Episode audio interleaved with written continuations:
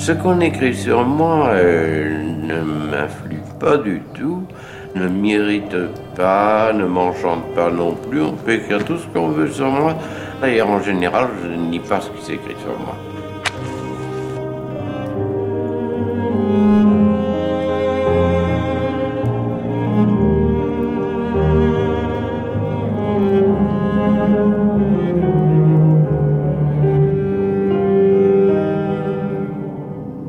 Sommes en 1945 et jusqu'en 1955, pendant dix ans, nous sommes en Amérique avec Georges Simenon, écrivain, voyageur et déménageur. D'abord New York, le New York de trois chambres à Manhattan, et puis la Floride et l'Arizona, Phoenix, Tucson, Tumacacori et surtout Lakeville, dans le Connecticut, qui est l'endroit où il va s'installer comme d'habitude, pour toujours, et bien entendu, en 1955, il repartira pour d'autres horizons.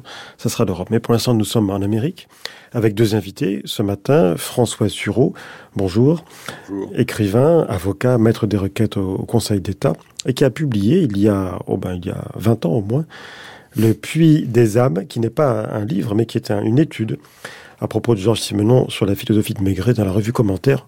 On en reparlera. Et en face de vous, Didier Deninx, bonjour. Bonjour. Écrivain, romancier, essayiste, auteur d'une œuvre très importante, spécialiste entre autres du roman policier, du polar ou du noir. On verra quelle est la bonne appellation et quel est le bon label. D'abord, avant de parler de Simenon, on va parler de vous par rapport à Simenon. Comment est-ce que vous avez, comment est-ce que vous avez fait la connaissance, si je puis dire, de Georges Simenon, sans l'avoir rencontré, bien sûr, à travers son œuvre Didier Deninx bah, la connaissance, moi, c'est euh, mon père est un amateur de, de romans policiers, donc il est c'est quelqu'un qui est jamais rentré dans une librairie de, de, sa vie. Il achetait les livres au marché et il, il en, prenait le samedi et puis le samedi d'après, il les revendait pour en acheter d'autres. Et j'ai lu euh, énormément de, romans policiers, de romans populaires comme ça, de, cette manière, parce qu'il les laissait traîner. Et donc, je lisais des, séries noires, mais je lisais des, livres. Je lisais pas des auteurs. C'est-à-dire, c'était la, lecture euh, sérielle. Donc, j'ai des. Ensuite, en relisant euh, beaucoup plus tard, il y a d'un seul coup des, souvenirs qui sont qui sont revenus de, lecture adolescente et sont réapparus les noms des auteurs. Je me suis aperçu que j'avais lu certains livre de, de Jean Amila, de, de, Simon et ainsi de suite, euh, mais j'en avais des souvenirs assez vagues. Et donc, euh, il y avait Maigret. Je lisais, euh, j'ai des souvenirs de, de lecture des, Maigret, mais pas de Simon. Et c'est une époque, cette époque-là, des années, fin des années 50, début des années 60, où l'auteur n'était pas n'était pas présent pour toute une partie du public et où c'était le, le personnage qui prenait le pas sur sur l'auteur. Est-ce que vous avez souvenir d'un titre en particulier qui vous a marqué à cette époque À l'époque où, c'était seuls les titres qui comptaient et non pas les écrivains? Non, non, le, souvenir euh, d'un titre euh, marquant comme ça, c'est plus tard. Et là, c'était une lecture euh, consciente que c'était Simon qui, avait écrit le livre. C'était le, fantôme du chapelier. Et ça, c'est un, livre qui m'a arrêté, que j'ai relu plusieurs fois. Et pour quelque chose qui est assez inapparent dans, dans, les, dans les Maigret, c'est pour l'aspect sensuel et sexuel du, du texte. Il y a des, des scènes comme ça quand on lit euh, le fantôme du chapelier. Les les fantômes, les fantômes ouais. du chapelier. Pardon. Dans les, euh, quand on a une, une quinzaine d'années comme ça, il y a des scènes euh, qui, oui. qui, vous, qui vous arrêtent. Que vous avez retrouvé dans le film de Bertrand Tavernier Par la suite, oui. oui, oui. oui, oui. On, a, on, a, cette atmosphère-là qui, qui, revient, mais de, de sensualité. De Tavernier, de Claude Chabrol. De Claude Chabrol. Oui, pardon, pardon. Et vous, François Sureau, comment est-ce que vous avez fait connaissance Moi, je, je l'ai découvert assez tard, en fait. J'ai toujours une grande passion pour le roman policier, mais le roman policier, euh, selon les règles classiques de la controverse euh, Caillois Borges, c'est-à-dire le roman policier euh, qui va des fondateurs à Agatha Christie, c'est-à-dire un roman policier dans lequel il y a euh, une, une, une mécanique du mal et une, une représentation du monde totalement ordonnée à la mécanique du mal. Alors ça me fascinait pour des raisons, je ne sais pas exactement lesquelles, je ne sais pas si elles étaient d'ordre philosophique ou théologique, mais ça m'a m'a longtemps fasciné. Pour cette raison, d'ailleurs, je ne lisais pas du Simenon. Pour moi, Simenon était un univers vague, mou, désespérant, avec euh, ce que Laurent appelait les intempéries urbaines et laïques, euh, enfin, des, des, le, Jacques ronflement, Laurent, Jacques Jacques Laurent, ouais, le, le, ronflement du poil. Enfin, il y avait quelque chose qui me plaisait pas tellement, et je crois que j'ai commencé à, à, le lire attentivement quand j'ai commencé à être mêlé au milieu du droit et de la justice. Euh, et, et j'ai commencé Simenon en lisant Lettre à mon juge, euh, et puis après, je me suis évidemment, je suis passé au Maigret. Là, j'ai tout de suite été, j'ai tout de suite été absolument fasciné par cette représentation du monde. Mais, assez tard, j'ai commencé à lire Maigret à, à 35 ans, chose comme ça. vous avez une demi-génération de différence. Hein. Vous, François Sureau, vous êtes né en 1957 et vous, euh, Didier en, en 1949. Est-ce que ça compte par rapport à l'époque à laquelle vous avez chacun découvert, euh, l'un dans les années 60, fin des années 60 peut-être, l'autre euh, fin des années 70, années 80, est-ce que l'ambiance de l'époque compte dans la découverte d'un écrivain tel que lui, ou bien c'est intemporel? Moi, j'ai vraiment l'impression que c'est intemporel. Quand je le relis euh, aujourd'hui, j'ai les mêmes euh, les mêmes émotions et il a euh, il a d'une certaine manière figé un figé un décor, c'est-à-dire qu'il a véritablement réussi à, à, faire en sorte que ce décor soit transposé dans dans les époques. Et donc, il n'y a pas de sentiment d'étrangeté, il n'y a pas de sentiment de, de, nostalgie quand je lis aujourd'hui comment Simon. J'ai l'impression que ça tient. Il y a, y a cette force du, du décor, mais il y a ce qu'il appelle cette euh, mise à nu des, personnages. C'est là-dessus. Alors peut-être qu'il y a une manière de, le lire différente euh, aujourd'hui, c'est-à-dire qu'on le lit pour des raisons différentes au, fil des au fil des époques, quoi.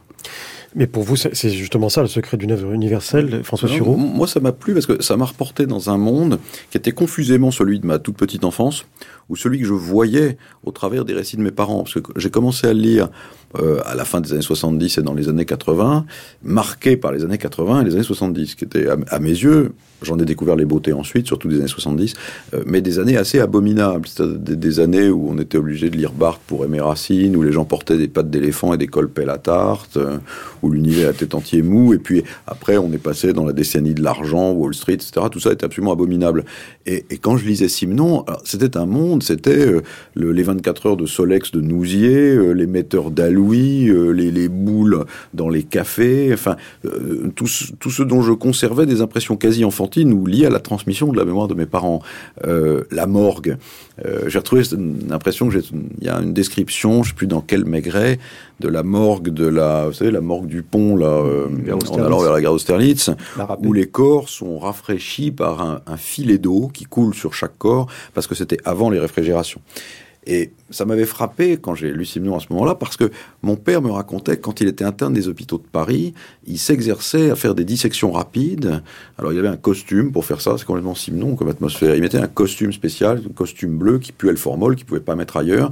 Il allait à la morgue et il s'essayait à la désarticulation de l'épaule en moins de six minutes. Bon. Euh, et je me souviens très bien qu'il m'avait parlé euh, du rafraîchissement des mmh. corps avec le filet d'eau qui tombe sur les corps. Mais d'ailleurs, Donc pour moi, euh, c'était le monde, une sorte de redécouverte, vous voyez, du, du, monde de mes parents, quoi, des, années 50. Et je trouvais ça assez fascinant pour cette raison. Mais Simon avait été très souvent à Quai de la Râpée. Euh, pour voir un petit peu comment ça se passait. C'est l'Institut médico-légal. L'Institut médico-légal avec le café en face qui s'appelait le café de l'Institut, avec évidemment une ambiguïté sur ce, ça, qui maintenant changé de nom. avec le métro aérien et tout, donc c'est un, lieu. Moi j'y suis allé quelques fois comme ça et c'est... Euh, il y, a, les odeurs aussi, quand vous parlez des, odeurs, quand on s'en approche, euh, une fois j'y étais, ils avaient retrouvé comme un, noyer. Des noyers, on en a beaucoup dans, l'œuvre de Simon. Et il y avait cette, cette répulsion comme ça de, de l'odeur de, Et il y avait le filet aussi. Mon, mon père m'avait parler du filet, j'ai retrouvé le filet chez, chez Simon. En amont du, du, du, mm. quai de la râpée, comme beaucoup plus loin en aval, vous avez un filet. Et le filet est censé arrêter les noyés. Et on les sort pour les mettre à la morgue. Il y a des tas de gens qui se noient dans le fleuve. Donc il y a le filet qui arrête et puis on, peut voir les gens sortir. Voilà, c'était un peu le. Pour moi, c'était un peu la France. Et, en même temps, vous convenez l'un et l'autre, François Sureau et Didier Deninx, qu'il n'y a pas moins documentaire que les romans de Simon. C'est-à-dire qu'il y a des imprécisions. Rappelez-vous quand même ce qu'ont dit les flics, euh, euh, pardon, les, policiers du Quai des Orfèvres qui adoraient ces romans-là en disant c'est absolument, non pas invraisemblable, mm. mais improbable. Ce commissaire qui ne bouge pas, qui, est, qui est quand même très pesant, qui, qui n'arrête pas de déduire en permanence, qui est dans la psychologie, en quelque sorte. Alors, vous avez lu et relu même euh, Maigret, ou presque tout Maigret, et vous, vous qui êtes en même temps euh, auteur de romans policiers. Euh, comment est-ce que vous avez reçu Simon? Est-ce qu'il a une influence sur vous ou pas? Ah oui, moi, il a une, influence euh, considérable. C'est-à-dire que le, quand, vous parliez de catégories dans le roman, le roman procédural, le roman policier, le roman noir et ainsi de suite, moi, je, un auteur comme Simon, il m'a aidé à comprendre euh, où je devais aller travailler. C'est-à-dire, je ne devais pas aller travailler dans des catégories de, romans comme ça, mais dans quelque chose que j'appellerais un petit peu la manière noire. C'est-à-dire il y a, il y a quelque chose d'autre comme ça de... La manière noire englobe toutes les autres? La manière noire, j'ai l'impression qu'elle englobe toutes les autres et elle fait que qu'on peut se, se, rapprocher aussi euh, de la musique, de la poésie, de toute une série d'autres choses. C'est-à-dire c'est une manière, une manière noire de dire le monde. Et donc, dans, dans Simon, je le rapproche de, de gens comme, euh, comme Modiano. Enfin, il y a toute une série de, de personnages comme ça dans, l'histoire. C'est peut-être Modiano que vous rapprochez de Simon. je sais pas, mais mais il y a véritablement euh, comment euh, il y a un monde comme ça de, qui est qui a un regard euh, comment sur la vie des gens comme ça et des, des gens qu'on a d'une certaine manière séparés. Donc moi ça m'a Simon ça a été ça, ça a été utiliser tout ce qui était possible pour dire le monde. Donc c'est vraiment de cette manière-là que je l'ai pris. Et pour vous, François Sureau bah, je, je, veux juste revenir sur ce que vous disiez sur le caractère peu documentaire. Je suis à la fois d'accord et pas d'accord. C'est certainement vrai pour l'activité policière, parce que l'activité policière euh, technique, elle est marquée à la fois par de la méthode, c'est-à-dire des recoupements, et du hasard. Euh, et chez Simon, il y a très peu de place pour la méthode, autrement que cette espèce de d'absorption par immersion euh, des, des, circonstances du crime, qui fait que vous avez remarqué qu'il y a des enquêtes qui sont euh, colorées à l'alcool. Euh, euh, non, mais c'est très important. Par exemple, dans euh, la guinguette à dessous, c'est une guinguette, tout le monde va, ils boivent du vin blanc. Maigret fait son enquête du vin blanc au début à la fin. Euh, vers les deux tiers, il est tenté de prendre une bière et il se dit non, si je prends une bière, ça va rompre le charme. Il y a des enquêtes au vin blanc, il y a des enquêtes au cognac, il y a des enquêtes au whisky, c'est très intéressant. Et il change jamais. Ce serait une manière d'appréhender l'œuvre de Simon. Absolument. C'est pas très barthésien tout ça. Non. Mais il, il, change pas en cours de route et le fait qu'il ne change pas manifeste le fait que sa, sa méthode à lui est fondée sur l'immersion dans le dans le tuf du, du, du paysage. Donc c'est assez peu classique. Donc c'est ça, et, et, puis il n'y a pas de hasard, il ne découvre jamais rien par hasard. S'étant immergé, le monde vient à lui, quoi. Il s'immerge et le monde vient à lui. Alors ça, évidemment, c'est pas une technique policière classique, et sous ce rapport, c'est pas du tout documentaire. En revanche, moi, je suis frappé de l'usage qu'il a fait des, des, reportages ou des, des travaux d'investigation qu'il a menés. Par exemple, euh, tout ce qui se passe sur les canaux, le chartier de la Providence, etc., etc. On, on voit très bien qu'il a énormément utilisé. Vous, savez, vous souvenez, enfin, vous vous souvenez mieux que personne, mais il avait, euh, il a fait un voyage sur les sur les canaux. Il écrivait des, voilà, euh, non, si même, même pas allé avec Joséphine Baker sur un canal comme ça, sur une péniche. Ouais, il a fait beaucoup de choses avec elle, mais je ne sais pas voilà. s'il a été sur un canal. Mais enfin, il a écrit des choses sur les. Bien sûr, et donc, il s'en sert sans arrêt. Chez les Flamands. Chez les Flamands oui, etc. Donc, donc, et ça, ça, en revanche, c'est assez documentaire. Quand on connaît quelquefois un bout de milieu dont il parle, je trouve ça quand même assez bien vu oui, pour un type qui était né je sais pas où en Belgique et qui avait pas tellement de raison de connaître euh, le, le, la noblesse des argentés euh, du Poitou, quoi, par exemple. Je pense à l'affaire Saint-Fiacre, qui est assez oui, bien faite.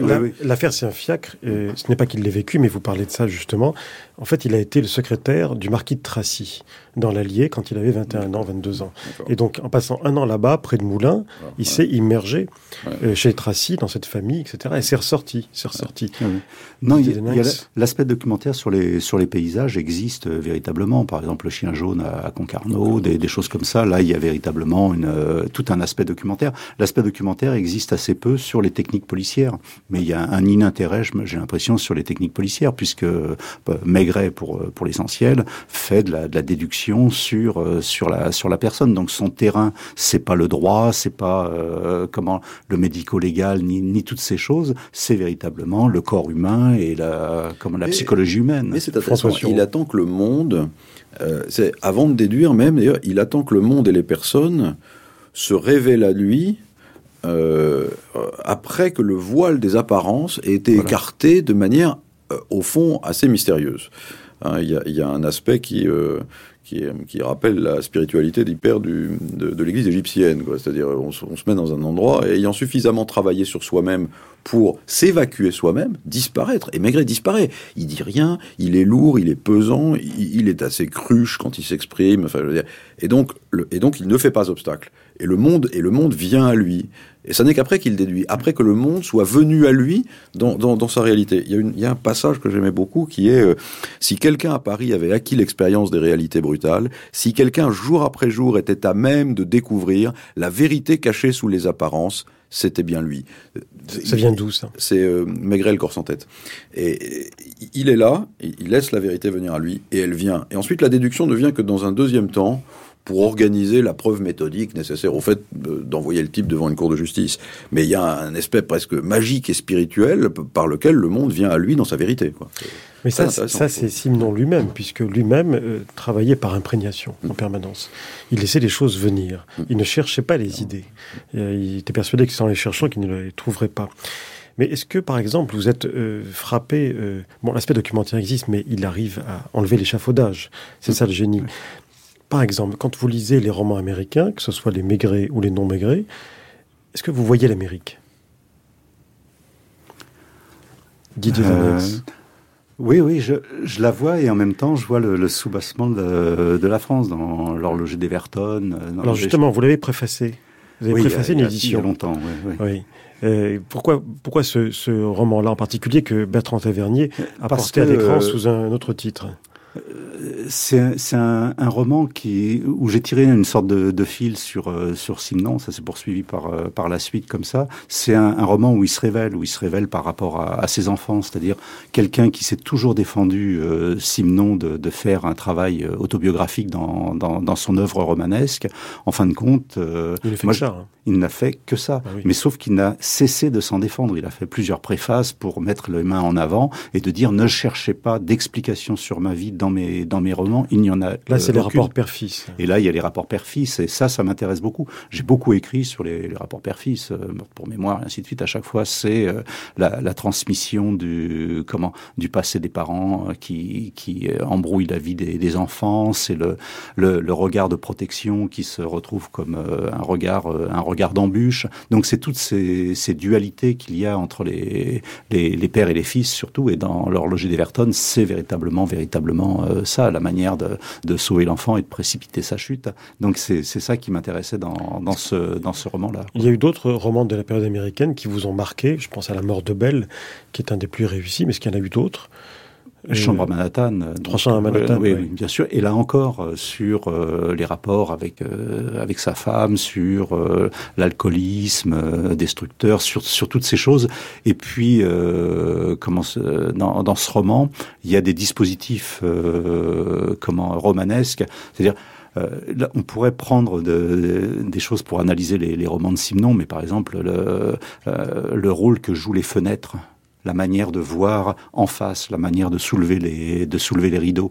Et dans, dans, les, dans les romans américains, les fenêtres n'ont pas de rideaux. On voit, c'est les, les, fenêtres à guillotine, là, et tout. Et donc, il y a d'un seul coup une autre vie qui vous est donnée à, à voir. Et d'un seul coup, la vie des autres, le regard que vous avez pèse sur la vôtre. Et donc, dans, dans les romans américains, il y a, il y a ce jeu des, des fenêtres qui, qui m'a, ça peut-être une manière un peu bizarre de, de lire les livres, mais pour moi, c'est important. Mais c'est très important parce que, comme vous le savez, Simon ne préparait rien quand il écrivait. Il avait sur une enveloppe jaune, il faisait un plan avec euh, deux, trois noms, euh, l'âge de deux, trois personnages. Et l'une des rares choses qu'il dessinait sur cette enveloppe, c'était soit la porte de la maison, soit les fenêtres, juste pour savoir dans quel sens ça s'ouvrait, pour ne pas avoir à le chercher.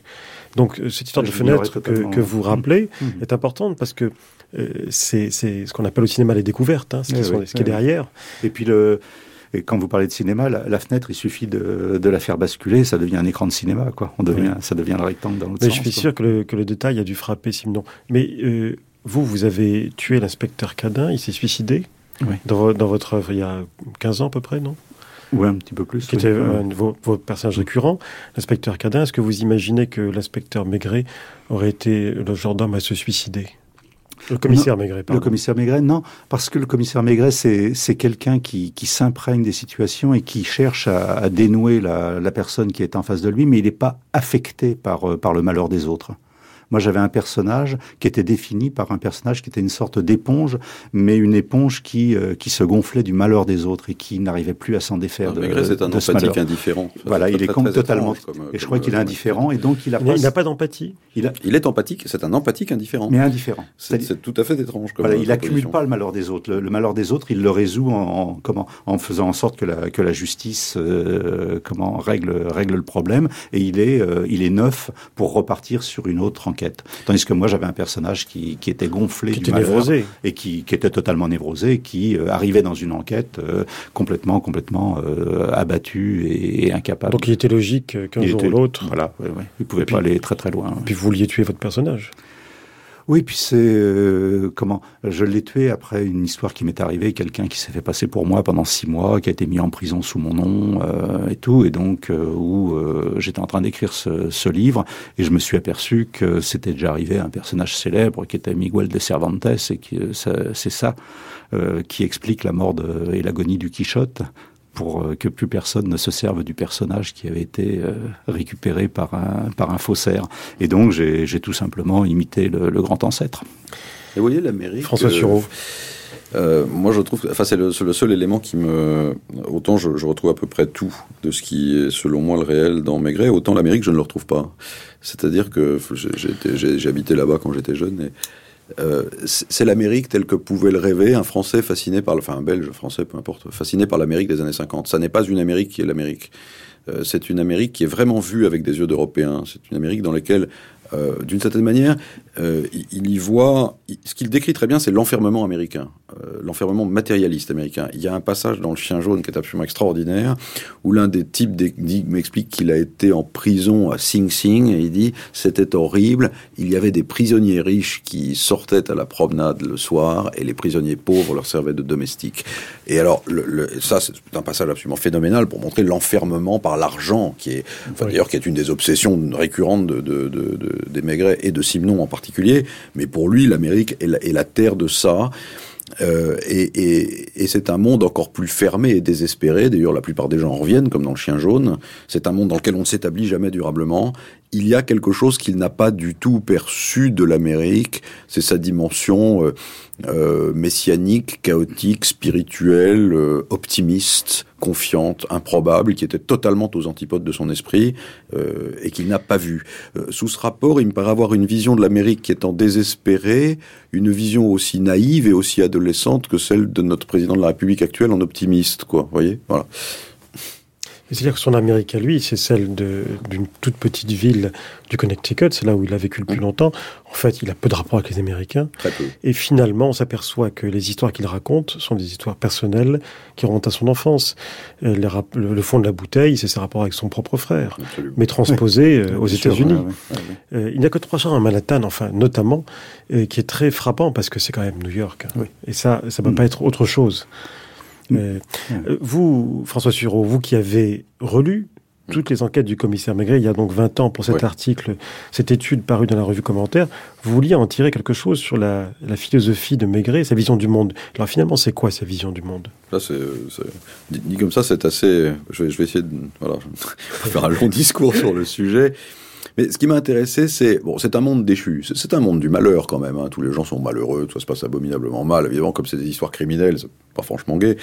Mais c'est un monde déchu. Alors, quelles sont les caractéristiques du monde déchu Et est-ce qu'il y a-t-il des voies de secours euh, Y a-t-il des issues Y a-t-il des sorties?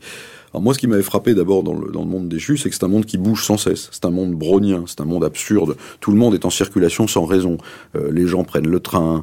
Euh, la description des gares dans Maigret et son mort est absolument extraordinaire. Euh, personne ne trouve de bonheur dans le mouvement. C'est une foule en perpétuel mouvement. Et alors, dans, l'homme du banc, euh, Simon dit, bah, dans le mouvement, ce qui me fascine, c'est deux choses. Il y a ceux qui ont lâché la corde, il y a les pauvres types. Puis il y a pire encore, ceux qui n'ont pas lâché la corde et qui essayent de, de se faire illusion et de faire croire qu'ils existent et que la vie vaut la peine d'être vécue. Donc il est en mouvement et de ce mouvement, on ne tire rien. En troisième lieu, c'est un monde social, dans le sens le, pire de ce terme. Ça, c'est, la face noire de la comtesse de Ségur. C'est-à-dire que c'est un, il est comme quelqu'un qui croirait à l'aliénation sans être marxiste. Euh, en, ce rapport, euh, euh, il, pourrait ressembler à un écrivain religieux un peu apocalyptique. Il pourrait ressembler à Léon Blois. il pourrait ressembler à quatre ans de captivité à Cochon-sur-Marne. Il croit à l'aliénation, une sorte d'aliénation morale, sociale, très forte. Pourtant, il n'est pas marxiste. C'est pas un univers industriel, c'est pas un univers de dialectique, c'est pas un univers de contradiction. C'est un monde qui est figé dans le malheur social. Et d'ailleurs, l'omniprésence des figures de domestiques dans, dans, Simon, cette image permanente de la servitude, manifeste de manière absolument éclatante le, malheur social. Donc ça, c'est... Euh. Et puis c'est un monde sans espoir. Euh, et c'est un monde de fuite. le, monde est corseté de règles dans tous les sens. Chacun se voit assigner une place, une place sociale. On ne bouge pas, rien ne change. La révolution est impossible. Enfin, rien n'est possible. Qu'est-ce qu'on fait? Il reste qu'à fuir. Alors, on fuit dans la sexualité. Euh, on fuit dans l'amour, on fuit dans l'Amérique, on peut pas y rester, on fuit en Belgique, on est obligé de venir parce que c'est un tout petit pays, et puis euh, on, fuit dans le crime.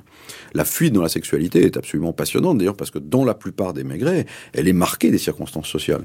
C'est le, le, le Pommeret, le patron de la sardinerie de Concarneau qui organise des partouzes avec les petites ouvrières, c'est le procureur de Bergerac qui collectionne les photos obscènes, Madame Surde, qui est une bourgeoise qui se précipite sur Maigret. Enfin, il n'y a tout le monde essaye des tactiques de fuite, la sexualité, le crime, les Amériques, et puis ça ne marche jamais. Donc c'est un monde qui est à la fois fuyant, immobile, aliéné et sans espoir. C'est un, c'est gay, hein C'est gay ah, votre description de l'univers de Simon. L'univers de Simon, c'est une, une des représentations possibles, en termes théologiques, c'est une des représentations possibles de l'enfer. C'est à la fois agité, immobile, où chacun est assigné à sa place sociale, où l'altérité n'est jamais prise pour ce qu'elle est, et, et qui est et qui est absolument dépourvu de tout espoir individuel ou collectif. Euh, Mais alors cependant, ce qui m'avait intéressé aussi, c'est de voir, euh, y a quand même des, îlots où reprendre pied, quand même. Il y a des endroits où on se repose, quand même plus agréable. Et, et c'est quoi? C'est d'abord une forme d'acceptation paisible et sans illusion, qui demande beaucoup d'ascétisme personnel, c'est Maigret. Euh, un seul appartement, une seule femme, une, une, espèce de distance comme ça euh, avec le monde. C'est les souvenirs de l'enfance qui sont quand même extraordinairement présents.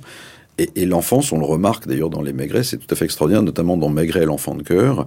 Euh, l'enfance est un endroit béni, c'est ce qui lui donne son côté néo-évangélique. C'est-à-dire que l'enfance, elle est sans illusion sur le monde des adultes elle ne vit pas dans le présent, donc elle vit pas dans l'avenir, donc elle est moins angoissée parce qu'elle vit dans l'éternel présent. Et, puis c'est une et, l'enfance aime les rites. La, description de que Maigret fait de lui-même en enfant de cœur est une description absolument phénoménale. D'ailleurs, les enfants sont les seuls auxquels il parle. Il parle pas aux adultes, il les écoute. Mais les enfants sont les seuls auxquels il parle. Il n'a de relation d'égal à égal qu'avec les enfants, ce qui est quand même euh, assez euh, sidérant. Et puis, euh, ce qui sauve aussi, c'est la connaissance du monde. C'est certainement un romancier de la connaissance. Euh, connaissance du monde de Maigret, qui, connaît les caractères, et puis des, médecins. Les médecins connaissent le monde. Ils le connaissent de manière désintéressée, contrairement aux policiers ou aux, avocats, aux juges, qu'ils connaissent de manière intéressée pour faire carrière. Euh, les, figures de médecins, que ce soit Pardon, son copain, ou, les grands patrons de médecine, dont l'un ou l'autre sont, des criminels d'ailleurs dans les, livres, c'est vraiment une, idée de, salut par la connaissance. Puis il y a l'amour durable, qui est, probablement l'une des, enfin, l'un des rêves. Il y a Maigret et sa femme, et puis il y a ce couple merveilleux de, de l'ambassadeur. Euh, euh dont Maigret les vieillards, c'est de l'ambassadeur qui pendant 50 ans a eu une correspondance quotidienne avec une femme qui était mariée avec un autre. Et c'est ça euh, et c'est ça qui sauve le, c'est ça qui sauve le. Mais c'est une, c'est un salut. Euh, c'est un salut à minima, quoi, si je puis dire. Hein. Ce qui me frappe, François Sureau, dans votre description du monde de Simon, ce n'est pas que vous le décriviez comme un monde noir, c'est qu'il n'y ait aucune place pour la rédemption. Alors que justement, quand même dans la, la manière dont Simon construit toutes ces histoires, Maigret ou pas Maigret, c'est il y a toujours pratiquement tout le temps la rédemption. À la fin, vous parlez de fuite, la fuite de Monsieur Monde. Il y a tout de même le personnage se rédime à la fin, et c'est le cas quand même de beaucoup de personnages. Mais pour vous, ce n'est même pas. Non, parce qu'ils sont rédimés sur le plan moral, mais le, le, ni la vie individuelle ni la vie collective ne sont véritablement transfigurées, si je puis dire. Hein, ils sont euh, dans, la plupart des Maigrets, je veux dire, le, les criminels sont les criminels sont arrêtés et tout ce qu'on fait pour eux, c'est qu'au fond, Maigret leur accorde la satisfaction de les comprendre, tout en leur expliquant que ni les juges ni les avocats ne les comprendront. C'est un univers dans lequel on est, on est inconnu. Il y a, une, y, a une, y a une description absolument extraordinaire. Je me demande c'est pas dû à, à le père du désert, qui a une vision de l'enfer. Et la vision de l'enfer, c'est simplement que les gens ne peuvent jamais se regarder en face. Ça, cette il a lui une vision de l'enfer, et la vision de l'enfer, c'est que les gens sont sans arrêt dos à dos, et que personne ne voit le visage de personne. Et il y a un peu de ça dans Simon quand même. L'avocat en vous, euh, ou le jeune étudiant en droit avait vibré à l'être à mon juge, euh, qu'est-ce qu'il en, qu'est-ce qu'il en reste aujourd'hui Qui est un texte prodigieux, Qu'est-ce qu'il en reste bah, Il en reste ce qui fait pour moi la grande leçon de Simenon, c'est qu'il y a une égalité absolue des personnes et qu'il n'y a aucune différence entre l'innocent et le criminel. Seule cette espèce d'acte mystérieux qui oriente la totalité de la vie sociale ultérieure, alors même qu'on n'a pas changé.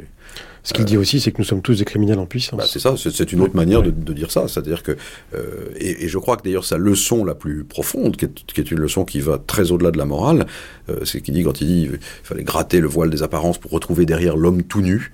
Ça, il, n'y a aucune différence, il n'y a pas de différence entre les, il n'y a pas de différence entre les personnes. Est-ce que c'est rassurant? C'est la vérité. Et comme c'est la vérité, c'est profondément rassurant. Il n'y a aucune différence entre les personnes. Le, reste, les distinctions sociales, les qualités intellectuelles et même les qualités morales sont une espèce de, de, misérable petit vernis. C'est profondément encourageant comme pensée. Ce que euh, l'écrivain Jean Simenon nous dit, euh, là sur la vérité, est-ce qu'il est le seul à nous le dire? En tout cas de cette manière-là. Il est le seul à le dire de cette manière, qui serait comment dire, euh, sous la forme très particulière d'un christianisme sans transcendance, d'un christianisme sans Dieu.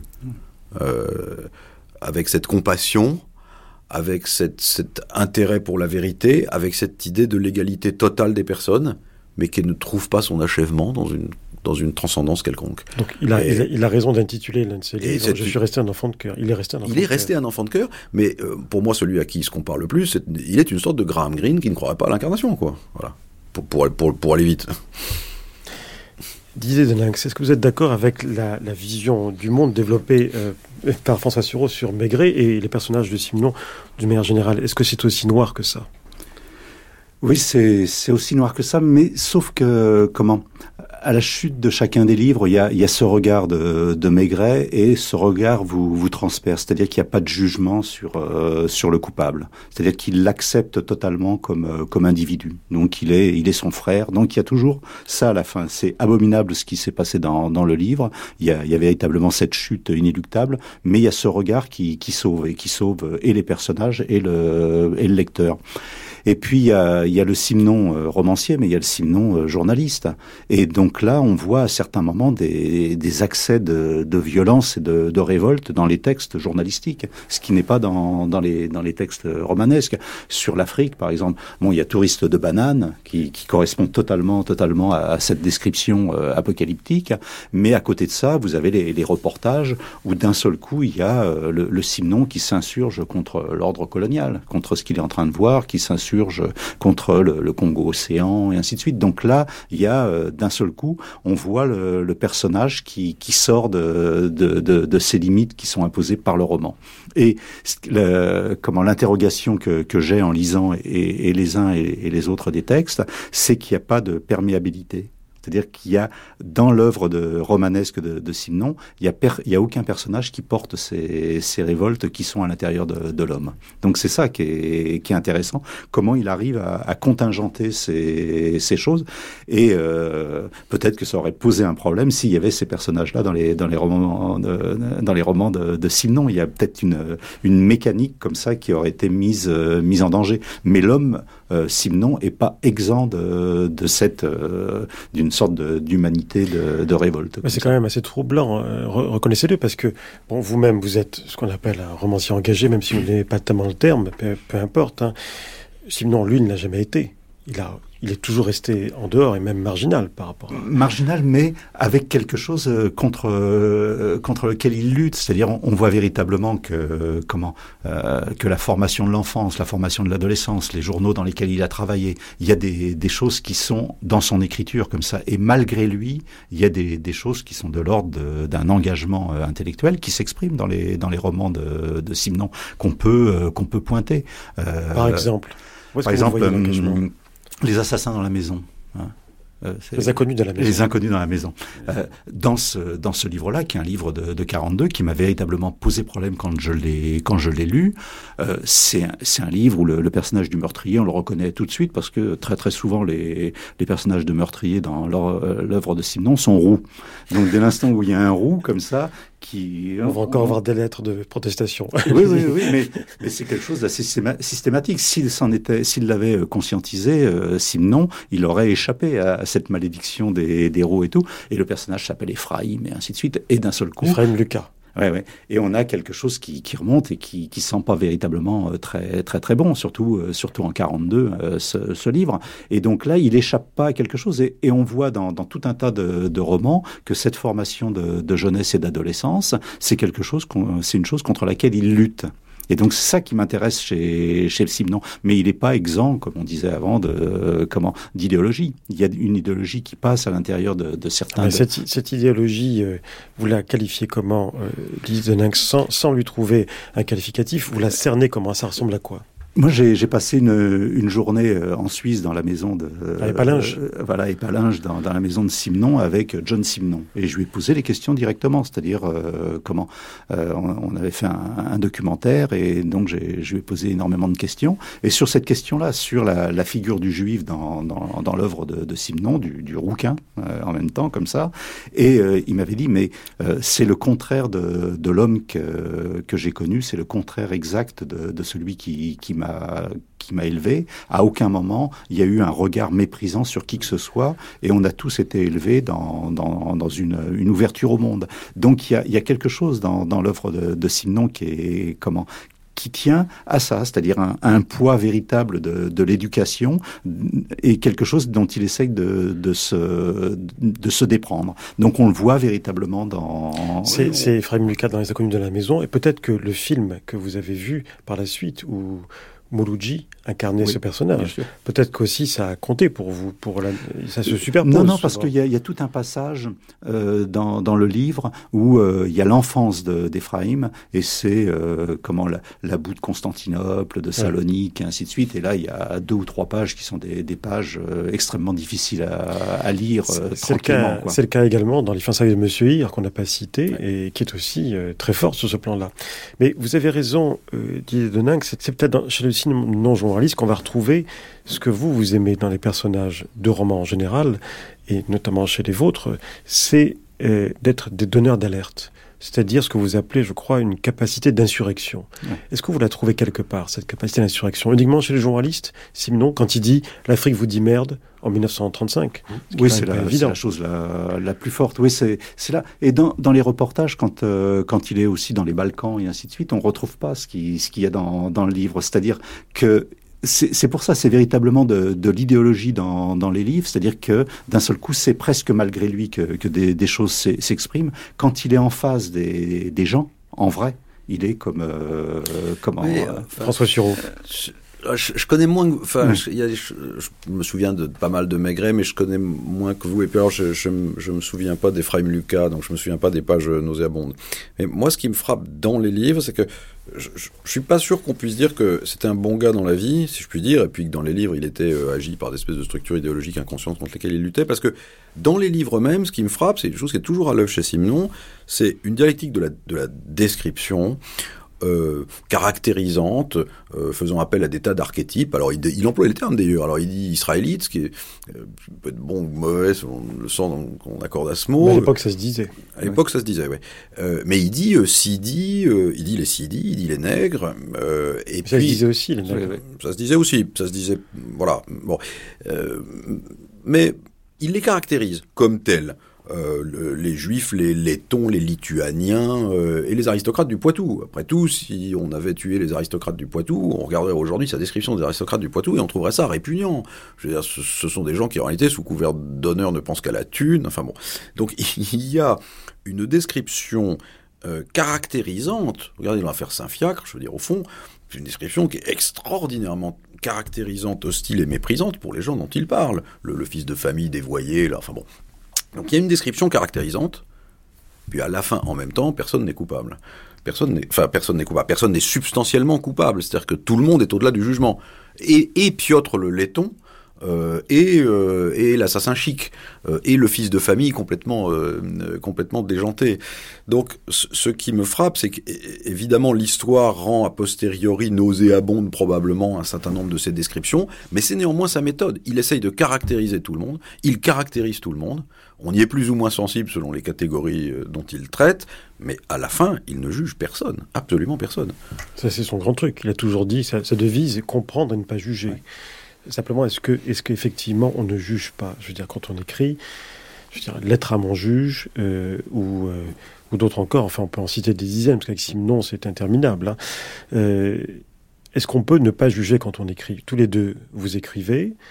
Je pense, euh, François Sureau, à votre dernier livre, L'obéissance, euh, qui est une histoire assez, vraiment assez extraordinaire d'un bourreau qui traverse la France à une époque bien particulière de, de guerre et de mort permanente.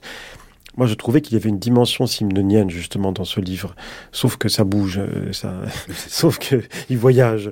Alors que chez Simon, on est quand dans une histoire en général, enfin très souvent, c'est beaucoup plus sédentaire. Mais est-ce que vous avez ressenti une influence? Est-ce que vous, vous êtes influencé ou pas par Simon? Parce que vous l'avez beaucoup lu, beaucoup pratiqué. Euh, oui, enfin sur, quelque chose de, très particulier, c'est euh, euh, j'ai tendance à faire du style et, j'ai toujours été fasciné par cette manière incroyable de rendre la réalité en creux avec des phrases apparemment plates.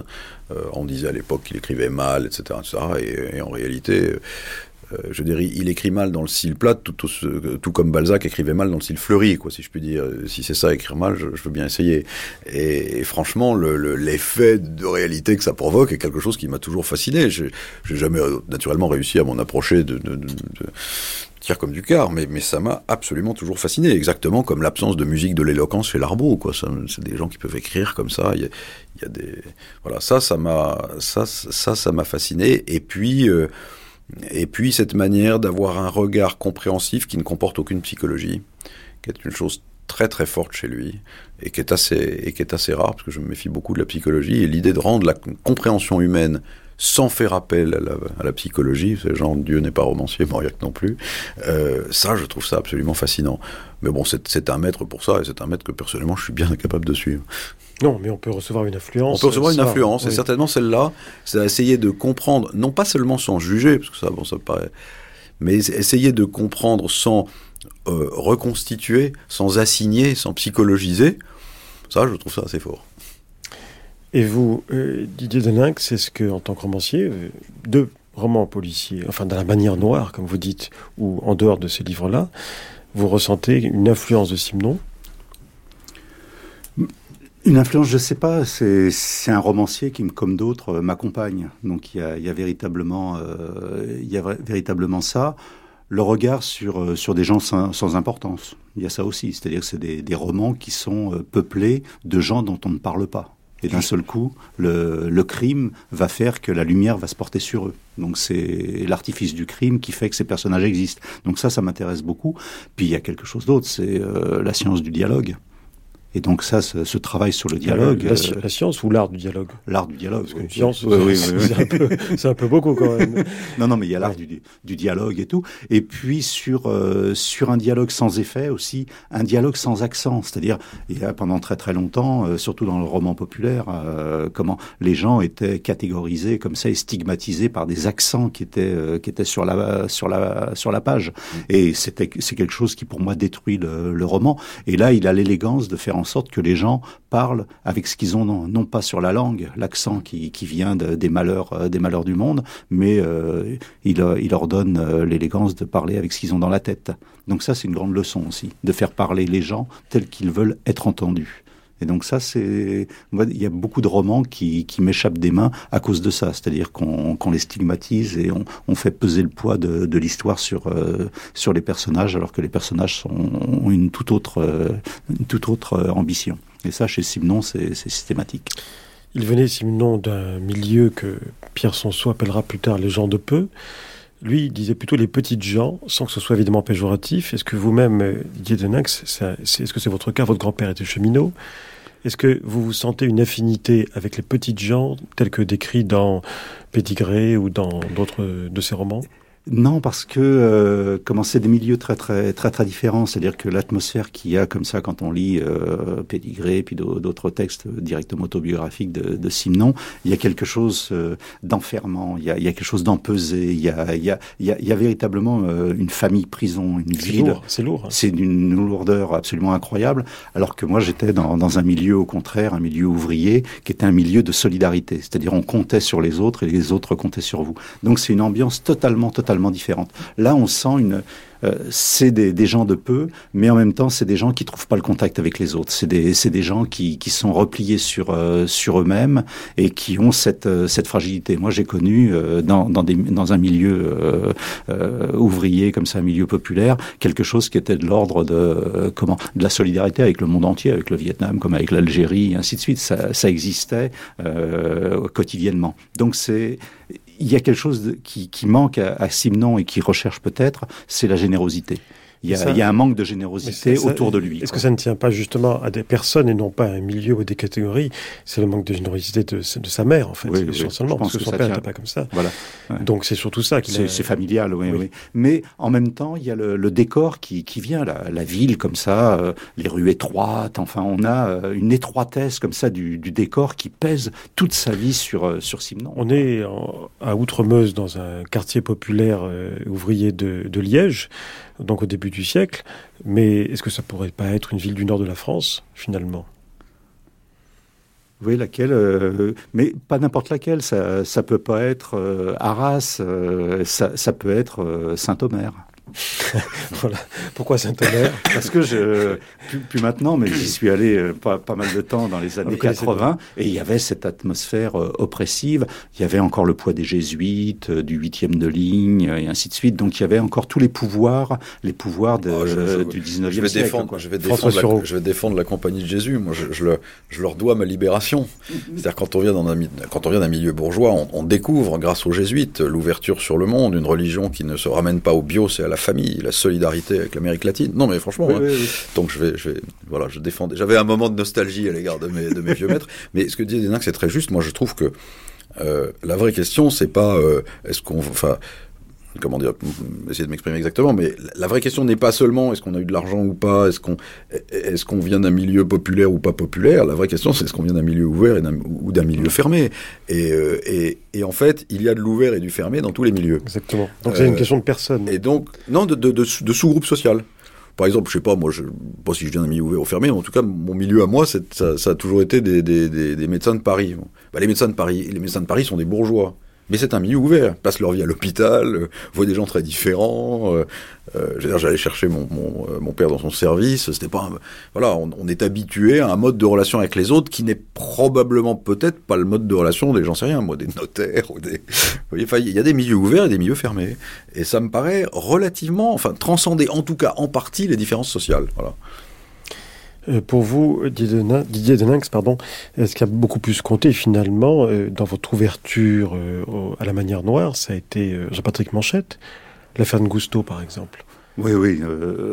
disons Beaucoup plus que n'importe lequel des Maigret ou des Simon. Voilà, il y a, y, a, y a, des ambiances comme ça de, de, de littérature, puis à certains moments, il y a des ruptures. Donc pour ma génération, ça a été euh, après 68 euh, l'irruption de, Jean-Patrick Manchette et d'un seul coup le fait de, de jeter euh, la politique toute crue dans, dans, la littérature et que la littérature n'en soit pas abîmée. Donc ça, ça a été la lecture de, Manchette et la lecture de Frédéric Fajardi aussi. Été des, des leçons et comment et des, des, routes qui se traçaient. C'est-à-dire qu'il y avait d'un seul d'un seul coup la littérature était pas morte pour moi alors qu'elle l'était quelques quelques années auparavant. Elle, elle n'existait plus. Et d'un seul coup, ce, rapport au monde et cette action sur le monde par, par la magie de la littérature pouvait, pouvait perdurer. C'est ça que j'ai, et c'est ça qui m'a donné euh, envie d'écrire. Mais, euh... mais Manchette, c'est pas un peu l'anti-Simon Est-ce que ça, ça ne ringardise pas Simon d'une manière ou d'une autre? À l'époque, pas aujourd'hui, mais à l'époque, quand vous l'avez découvert Est-ce que ça ne le rend pas beaucoup plus réactionnaire qu'il ne l'est? Non, non, ça, ça ringardisait tout un tas de, de faiseurs, c'est-à-dire qu'il y a, il y a la littérature qui, qui, qui est là, ça, ça ringardisait toute 90% euh, de la série noire qui s'écrivait dans les années 50, euh, tout le côté folklorique, tout le côté les, les pigaleries, enfin toute, toute la manière dont, dont cette littérature s'était, s'était enlisée comme ça. Donc tout ça est mort, définitivement mort avec l'arrivée de, de Manchette, mais Simon a, comment, est resté. Donc euh, il y, a, y, a, quelque chose qui résiste aux, ruptures. Il y a des choses qui sont, et puis il y a des choses qui résistent aux ruptures. François Moi, je trouve qu'au fond, euh, euh, je vais vous parler d'un idéalisme crétin, mais je crois qu'on est tous appelés à la, à la transformation du monde. Alors, enfin, en tout cas, j'aime à le voir ainsi. Euh, alors certains, ils sont appelés par le bon Dieu, et d'autres, ils sont appelés par leur conscience.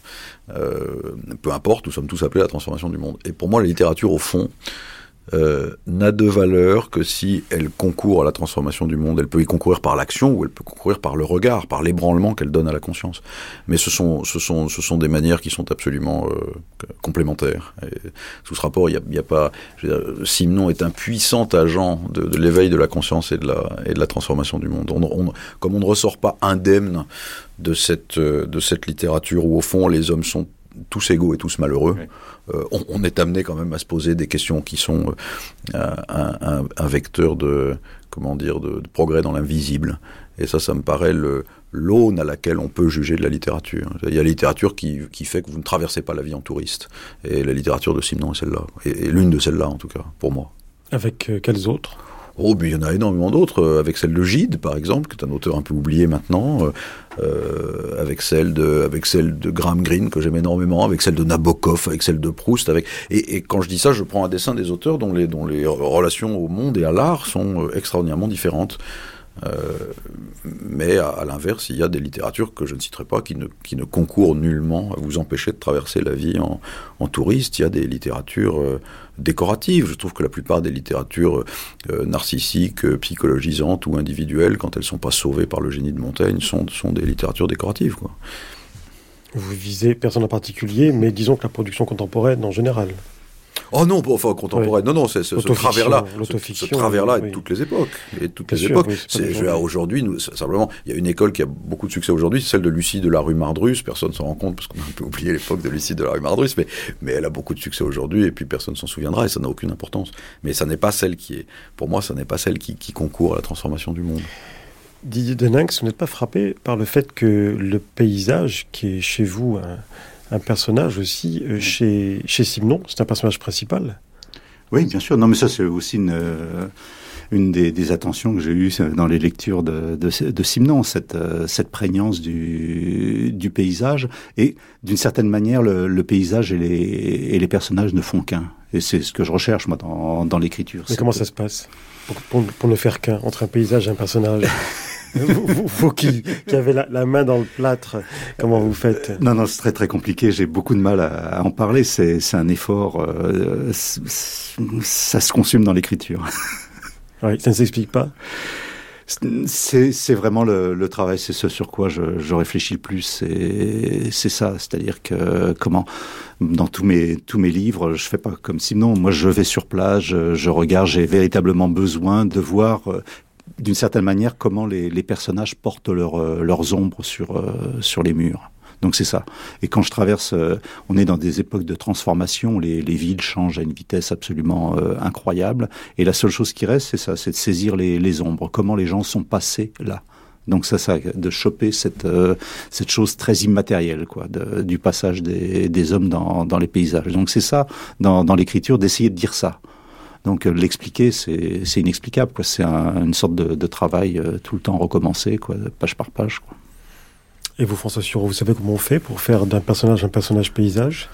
Je, non, je, je, ne sais pas vraiment, mais euh, en tout cas, c'est vrai que je suis très très frappé de voir. Euh, oui, je suis frappé à chaque fois que je vois les paysages passer au, les paysages passer au premier plan. Je trouve que, mais, mais c'est-à-dire la manière technique d'y parvenir. Moi, ce qui me frappait chez dans les Maigret, par exemple, que je connais mieux que le reste de Simon, c'est euh, euh, au contraire le, le surgissement progressif de, de, Maigret. On le voit dans les titres, je crois que c'est Fallois qui a fait cette remarque.